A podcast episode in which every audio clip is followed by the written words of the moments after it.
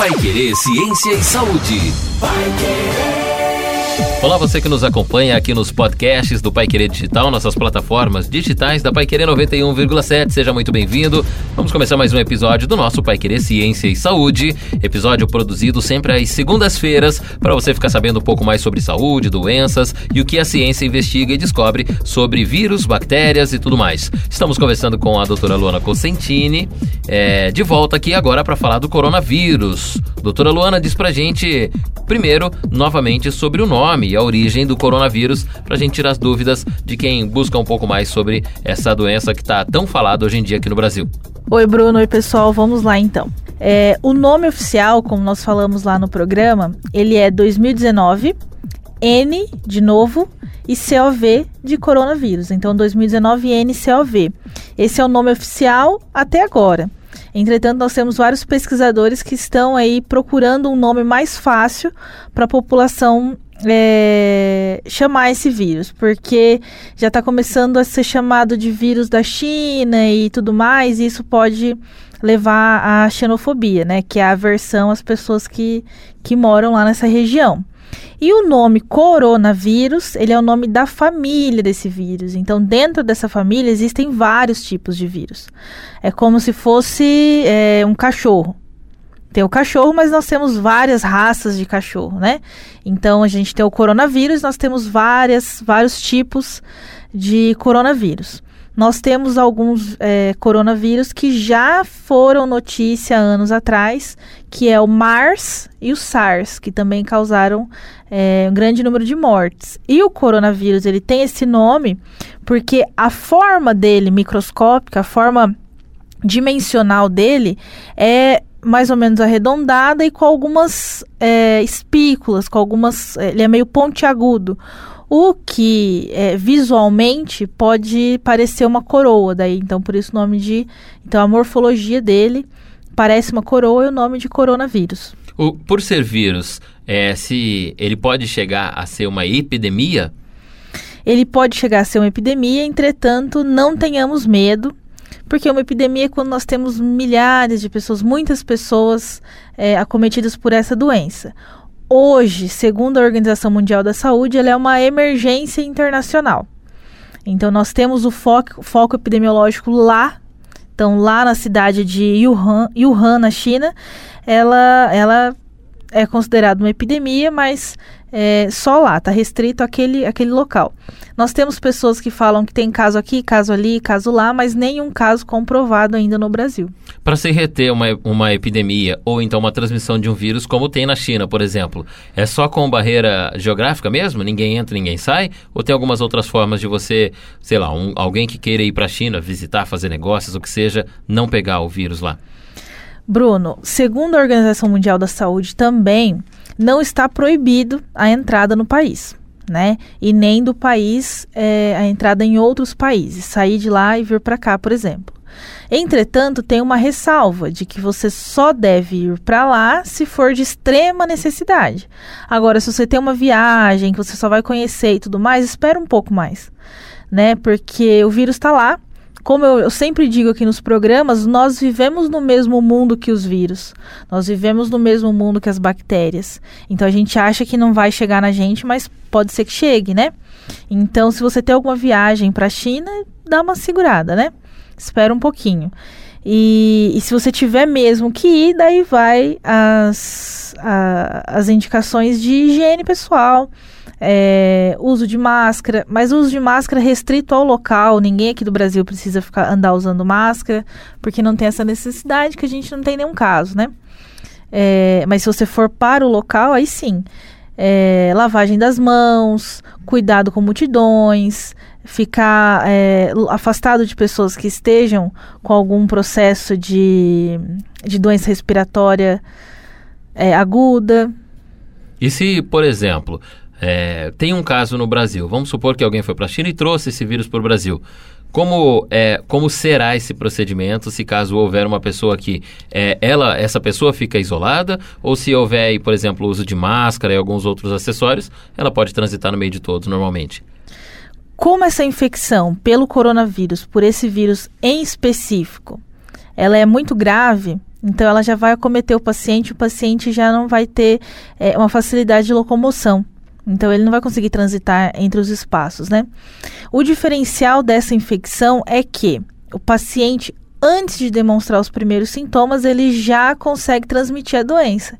Então, esse é o impacto principal e é por isso que o mundo inteiro tem tanto medo, porque antes da pessoa, você pode viajar para outro país, chegar lá, passar na quarentena, não, tudo bem, tranquilo, não tem nada, e depois se apresentar os sintomas.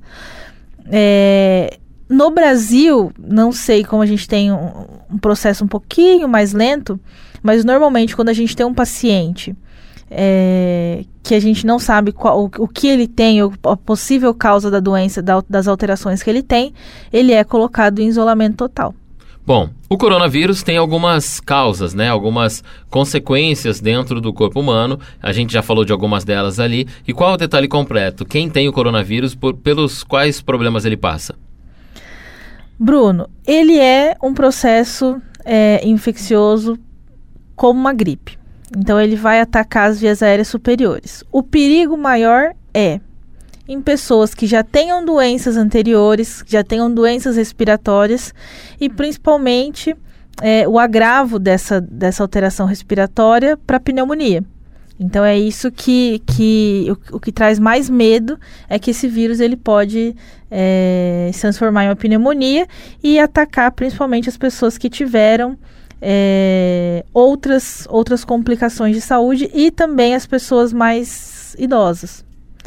Pode causar insuficiência respiratória e aí isso aí leva à, à morte. Pessoas mais vulneráveis, né? Pessoas mais vulneráveis. E aí, mas peraí, todo, na China tem pessoas com, né, com coronavírus é, e em outros lugares do mundo, porque é um vírus, provavelmente não deve acabar tão rápido, né? A, a, o coronavírus, o controle dele Caso a pessoa tenha o coronavírus, ela não vai morrer com isso. Tem forma de tratamento.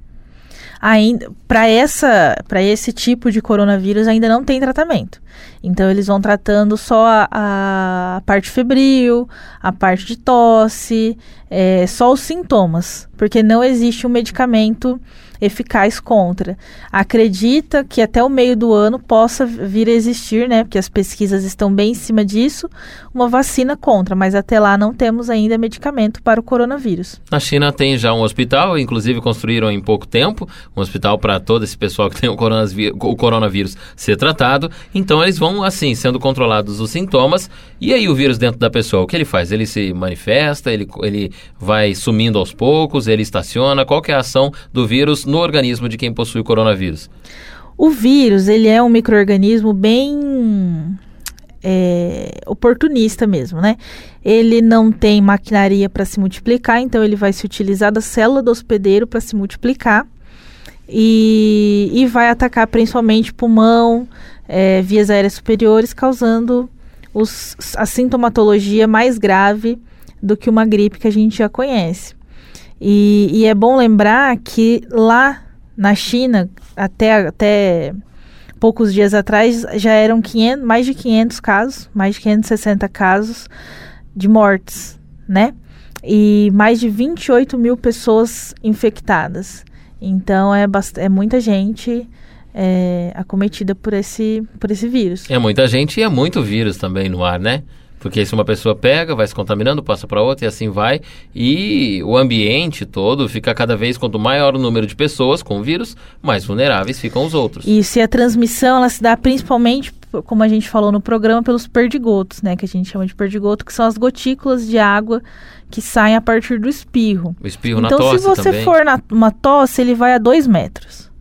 Se você for dar um espirro, ele pode chegar a 9 metros. Então você imagina você numa sala e você espirra. Todo, Todo mundo, mundo que, que está na sala, né, uma vai, sala na vai, primeira vai respiração já pegou. Já era, né? Mas no, nós, nós temos que pensar hoje no coronavírus porque ele está em alta e todo mundo está falando. Entretanto, nós temos as gripes, a influenza aqui no Brasil mesmo.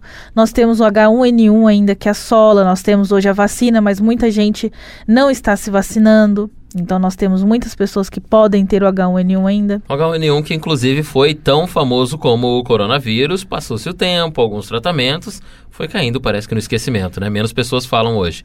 É porque eles já desenvolveram a vacina, né? E ela é incluída na, na, na ele é um dos tipos de vírus que é incluído na, na vacinação contra a influenza no Brasil. E, e o vírus, como eu falei que ele é muito oportunista, que hoje ele pode estar de um tipo, de um jeito, infectando vários tipos de pessoa, ele sofre mutação. Então ele sofre mutação muito rápido. Por isso nós temos vários tipos de vírus. Por exemplo, o vírus da dengue. Existia um e o dois. Ele sofreu mutação, agora a gente já tem o 3 e o 4. O coronavírus há anos atrás já foi notícia também, o MARS e o SARS. Hoje ele pode ter sofrido uma nova mutação e, e agora a gente tem aí o 2019-nCoV, que é o coronavírus atual, que é o novo coronavírus, né? Então, ele consegue passar entre os seres humanos e assim ele sofrer mutação. Então, a gente não sabe o que nos espera, né?